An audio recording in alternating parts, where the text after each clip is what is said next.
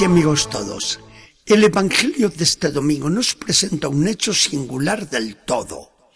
Hasta parece muy extraño en la vida de Jesús. Parece que el Señor no se podía enojar tanto como lo hace hoy, pero así fue. Llega a Jerusalén para la Pascua judía y se encuentra con un espectáculo que había contemplado otras veces, siempre que subía a la celebración de la fiesta. Pero nunca había podido actuar, aunque nunca le había parecido bien lo que sus ojos veían. No le conoce nadie todavía, por más que ya lleva consigo a los primeros discípulos. Pero ahora tiene que manifestarse al mundo como el enviado de Dios. Y ha llegado la hora de dar un campanazo y bien sonado ante los dirigentes del pueblo. En las explanadas del templo reinaba una confusión enorme. El negocio estaba en su apogeo durante estos días. Como se necesitaban tantos animales para los sacrificios, allí se amontonaban ovejas, corderos, bueyes, entre pilas de jaulas para palomas y pichones. Y sobre todo, allí estaban colocadas las mesas de los negociantes, las de los cambistas, las de todos los que olían buenas ganancias a costa del culto en medio de tanto revoltijo, tantos gritos y tanta confusión, ¿quién era capaz de elevar el corazón a Dios con la plegaria? Nadie. Total, que el templo, hecho para la oración, cumplía con cualquier oficio, menos con el suyo propio. Entonces Jesús agarra unos cordeles, hace con ellos un látigo bien robusto y sin previo aviso empieza a repartir golpes a derecha e izquierda. Vuelca las mesas de los cambistas, tira por tierra el dinero y sigue repartiendo porrazos mientras lanza gritos salidos del fondo de su alma herida, más que de su garganta. Fuera de aquí, bandidos, fuera todos. ¿Por qué se han empeñado en profanar la casa de mi padre? ¿No han oído nunca lo que dice Dios? Mi casa es casa de oración. Entonces, ¿por qué la han convertido ustedes en una cueva de ladrones? Siguen los golpes dados con fuerza porque Jesús no está haciendo bromas. Hasta que se despejan los patios y no quedan más que los hombres de bien que han venido a rezar. San Agustín dirá que este milagro moral, el de ser obedecido en estas circunstancias, es mayor que cualquier otro milagro de los sobrados después por Jesús. No acaba aquí todo, porque ahora viene la consecuencia. Los sumos sacerdotes del templo y los jefes del pueblo le reclaman severos. ¿Con qué autoridad haces tú esto? ¿Qué señal nos das tú para demostrar que actúas en nombre de Dios al que llamas tu Padre. Y Jesús, ¿quieren un signo de mi autoridad? Se lo doy. Destruyan este templo y yo lo reedifico en tres días.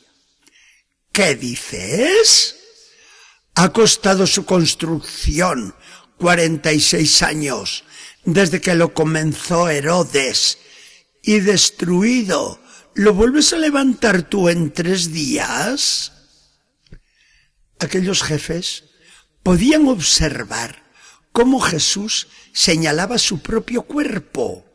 Entonces no lo entendieron, pero se acordaron cuando Jesús estaba ya sepultado y temieron por la resurrección.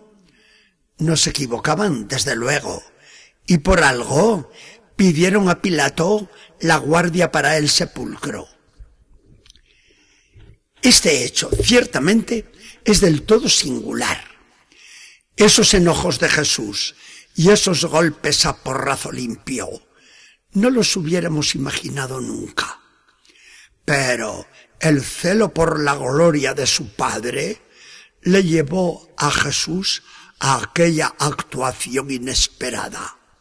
Con ella quiso decir que venía a purificar el templo. Más, venía a decir que ese templo ya no servía para el nuevo culto que él iba a instituir.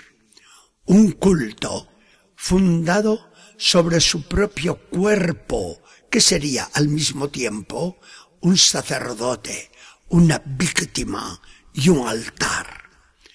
Este será el único culto, el de Jesucristo muerto y resucitado, que Dios iba a aceptar en adelante. Si ahora nos ponemos a aplicar todo esto a la vida cristiana, tenemos materia para sacar consecuencias abundantes. Jesucristo es el sacerdote y la víctima, a la vez que el templo y el altar del culto católico. La Eucaristía ha suplido en la Iglesia todos los sacrificios innumerables e inútiles para el perdón de los pecados que ofrecía el antiguo Israel.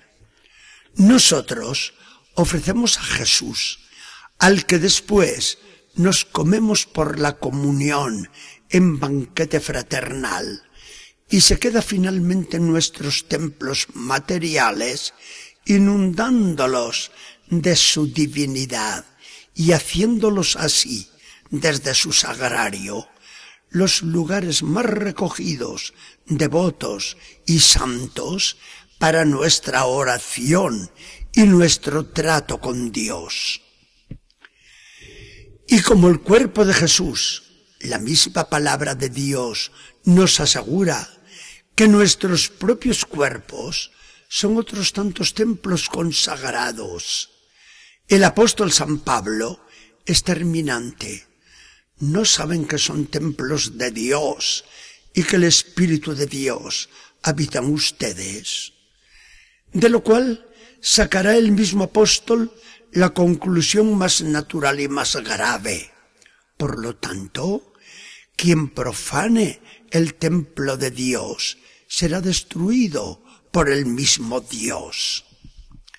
Por el contrario, el mismo Pablo, considerando esta sacralidad de nuestro cuerpo de bautizados, nos animará a ejercer verdaderas funciones sacerdotales y nos dice, les exhorto a ofrecer sus cuerpos como sacrificio viviente, santo y agradable a Dios.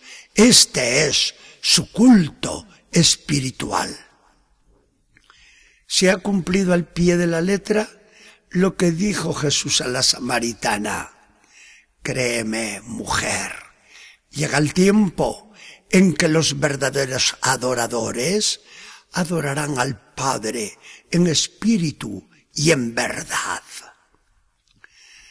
Señor Jesucristo, nos vienen ganas de agarrar aquel látigo que usaste y besarlo con toda el alma. Para nosotros ha sido un libro que nos ha enseñado lecciones muy profundas.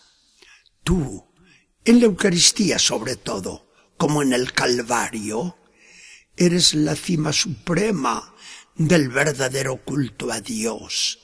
Nosotros, como tú, somos templos, víctimas y sacerdotes para el culto de un sacrificio real. No podíamos ni soñarlo. Que el Señor nos bendiga y acompañe.